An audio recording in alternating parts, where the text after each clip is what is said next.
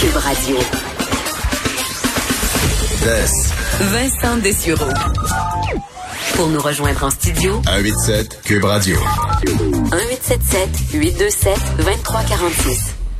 On est de retour. Quelques nouvelles euh, de dernière heure, entre autres. et bon, je vous avise, là, c'est un, une nouvelle assez euh, assez triste qui nous provient hein, par cette belle journée euh, du mois du, mois d'août. Là, une fillette de 4 ans qui est dans un état critique à la conception. On fait un drame qui s'est produit cet avant-midi. Euh, dans les Laurentides, donc, un père qui se serait vraisemblablement noyé en tentant de sauver la vie de sa fille de 4 ans qui venait de sombrer dans la rivière Rouge. Euh, donc, euh, ce qu'on, les, détails qu'on a de nos collègues de TVA Nouvelles en début d'après-midi, le corps inerte de la fillette aurait été repêché. Des manœuvres de réanimation étaient en cours, transporté d'urgence à l'hôpital de Sainte-Agathe. Le père, lui, ben, porté disparu. Les recherches pour le trouver sont toujours en cours. la tragédie qui aurait eu lieu vers 10 10h15 euh, ce matin, donc près d'une petite plage bordant la rivière Rouge. Euh, et euh, on dit donc le père, sa fille de 4 ans et son garçon de 6 ans se sont rendus à cet endroit pour se baigner. et pour une raison inconnue, donc la fillette qui aurait sombré dans la rivière et le père qui se serait lancé à sa recherche, mais ce serait donc lui aussi aurait disparu en tentant de sauver sa petite fille. Alors le garçon de 6 ans était était présent et se serait dépêché à aller alerter des adultes. Alors vous imaginez quand même le drame. Euh, c'est un citoyen qui a localisé euh, la petite fille un peu plus tard, euh, qui était à ce moment-là inanimée, qui est demeurée sous l'eau pendant de longues minutes. Donc, des personnes qui ont également été traitées pour un violent choc nerveux. les services d'urgence qui étaient sur les lieux cet après-midi tentent de recherche de retrouver le père. on sait que c'est une année difficile au niveau du bilan pour les noyades. en date d'aujourd'hui, 61 personnes se sont noyées dans la province. L'année dernière, à pareille date, c'était 46. On sait qu'on a vu beaucoup, beaucoup de gens sur les plans d'eau. Évidemment, euh, les Québécois sont restés euh, au Québec, mais avaient hâte de sortir des villes. Je pense qu'il y en a beaucoup qui se sont aventurés sur l'eau. Et euh, dans un autre, disons, autre volet de ces noyades, c'est la sécurité nautique.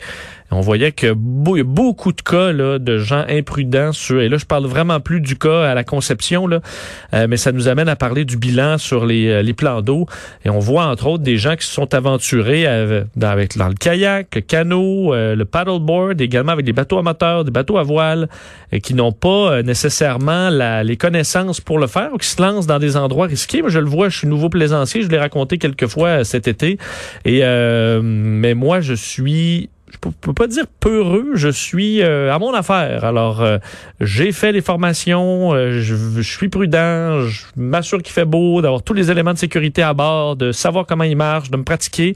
et je pense que malheureusement, peu de gens le font. vous avez une bouée, savez-vous la lancer de façon précise? Vous avez un truc, là, une corde à lancer, l'avez-vous déjà essayé? avez-vous une radio pour ceux qui sont sur le fleuve? là, des radios maritimes permettent d'envoyer des signaux de détresse. De moins en moins de plaisanciers qui en ont. J'en vois qui passent à peu près n'importe où, qui doivent se faire remorquer parce qu'ils ont frappé euh, leur hélice euh, sur des euh, sur des fonds marins, mais sur le fleuve, il y a du courant, c'est dangereux. Et ce qu'on voit malheureusement, c'est c'est souvent un peu un peu déprimant. Enfin, chaque jour, on voit sur l'eau, on voit des des actes dangereux. Entre autres, on parle beaucoup des de la à Boucherville, donc dans les îles de Boucherville, de plaisanciers qui s'accumulent là pour y avoir passé quelques fois cet été. Euh, évidemment pas dans la partie euh, gros party là, on est tranquille de notre de notre côté. Tu vois des motos marines qui circulent zigzag à haute vitesse entre les euh, les gens qui essaient de faire du canot au parc naturel de, de Boucherville et c'est vraiment dangereux. Il y a des places pour faire ça. il y en a des fois là dans des endroits très étroit, par exemple sur le canal maritime du Saint-Laurent ou dans le coin de euh, Varennes, Boucherville, où les bouées pour circuler, c'est vraiment pas large. Là, on passe à deux bateaux qui se croisent, mais pas beaucoup de place d'un côté comme de l'autre. Il y a des gens qui se promènent avec leur bateau et ont les enfants en arrière sur une tripe. Euh, c'est parce que si les enfants tombent à l'eau, il y a rien qui dit que le gars en arrière dans son bateau, dans son gros hors-bord, il est pas complètement sous et que ça veut pas dire qu'il est vigilant non plus ou qu'il regarde. Et les enfants, s'ils tombent à l'eau, ben ils vont se faire passer dessus. Souvent, ça, on voit ça malheureusement chaque jour pour ceux qui se promènent sur les, les plans d'eau au Québec. Alors il y aura un rappel peut-être à faire. Malheureusement qu'on est imprudent, mais ça va amener peut-être de la réglementation euh, plus sévère au fil des années et ça va nous enlever un peu de cette euh, de cette liberté qu'on a pour l'instant parce qu'il y a trop de gens euh, imprudents.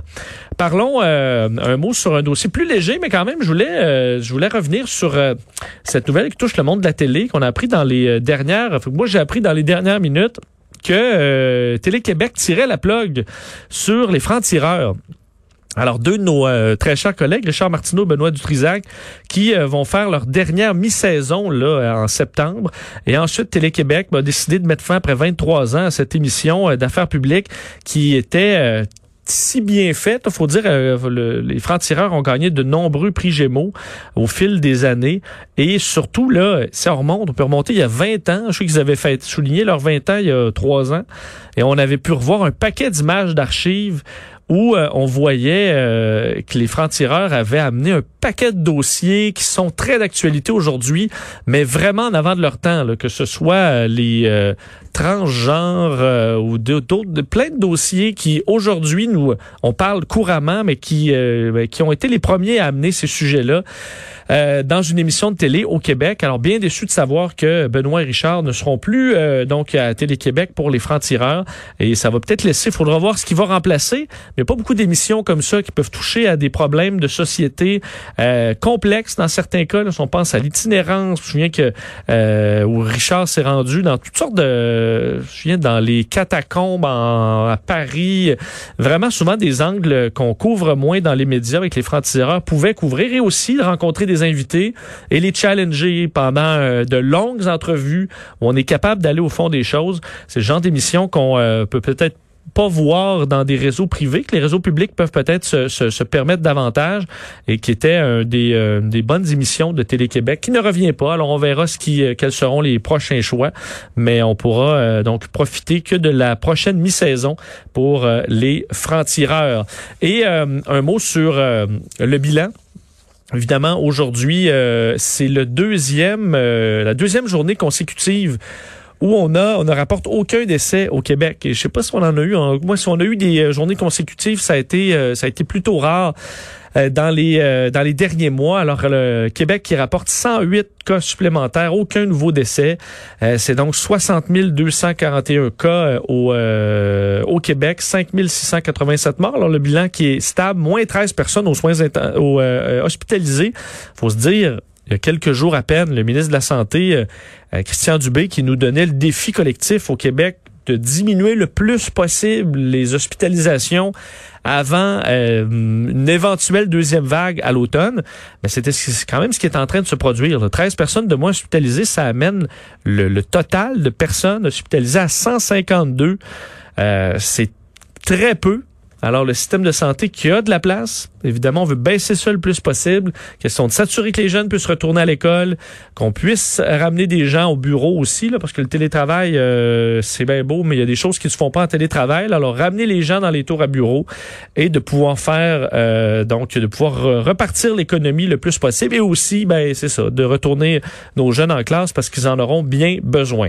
Et je termine dans ces nouvelles avec une nouvelle de dernière heure sur un écrasement, euh, donc en Inde, un écrasement d'avion euh, un avion de 181 avec 191 personnes à bord qui euh, s'est euh, écrasé en fait après avoir quitté la, la, piste pour une raison encore inconnue. Alors, ça aurait fait au moins 11 morts, peut-être encore plus. Les images qui euh, nous proviennent sont quand même assez, euh, assez terrifiantes. Alors, un vol qui euh, partait de Dubaï vers une ville qui s'appelle Kozhikode. Bon, je sais pas si je le prononce bien. Et malheureusement, des conditions météo difficiles qui auraient causé bon une perte de contrôle par les pilotes. L'appareil qui a quitté la piste avant de se séparer en, en deux, au moins deux, deux parties et qui aurait fait plusieurs euh, décès. Alors, euh, à suivre, c'est un, de ce qu'on peut comprendre, un Boeing 737 800. Euh, Alors, triste nouvelle qui nous provient de l'Inde.